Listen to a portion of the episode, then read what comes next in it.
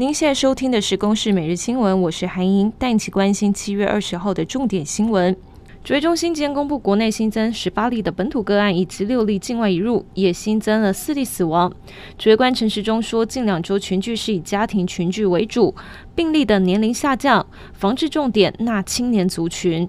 位于台湾东方海面的烟花台风持续朝台湾前进，中央气象局指出，今天预计有机会增强为中台，最快明天下半天会发布海警。由于烟花的路径稍微南偏，暴风圈涵盖台湾陆地的可能性大增，预估周四到周六是最靠近台湾，会为北部和东北部带来较大雨势。国产高端疫苗通过食药署紧急使用授权 （EUA） 专家审查会议，可以专案制造，引起热议。今天上午，国民党主席江启臣等人是到台北地检署，针对高端通过 EUA 按铃申告失职官员。民众党也举行记者会质疑 EUA 的审查这么重要的会议，指挥官陈时中竟然说没有录影，令人匪夷所思。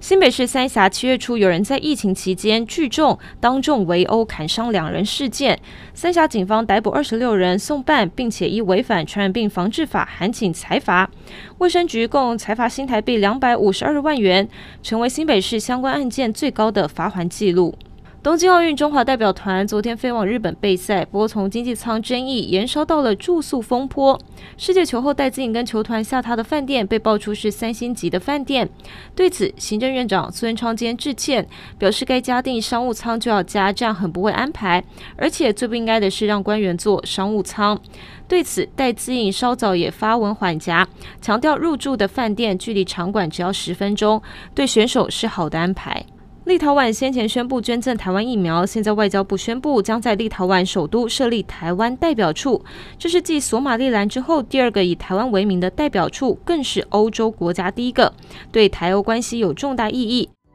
以上有公视新闻制作，谢谢您的收听。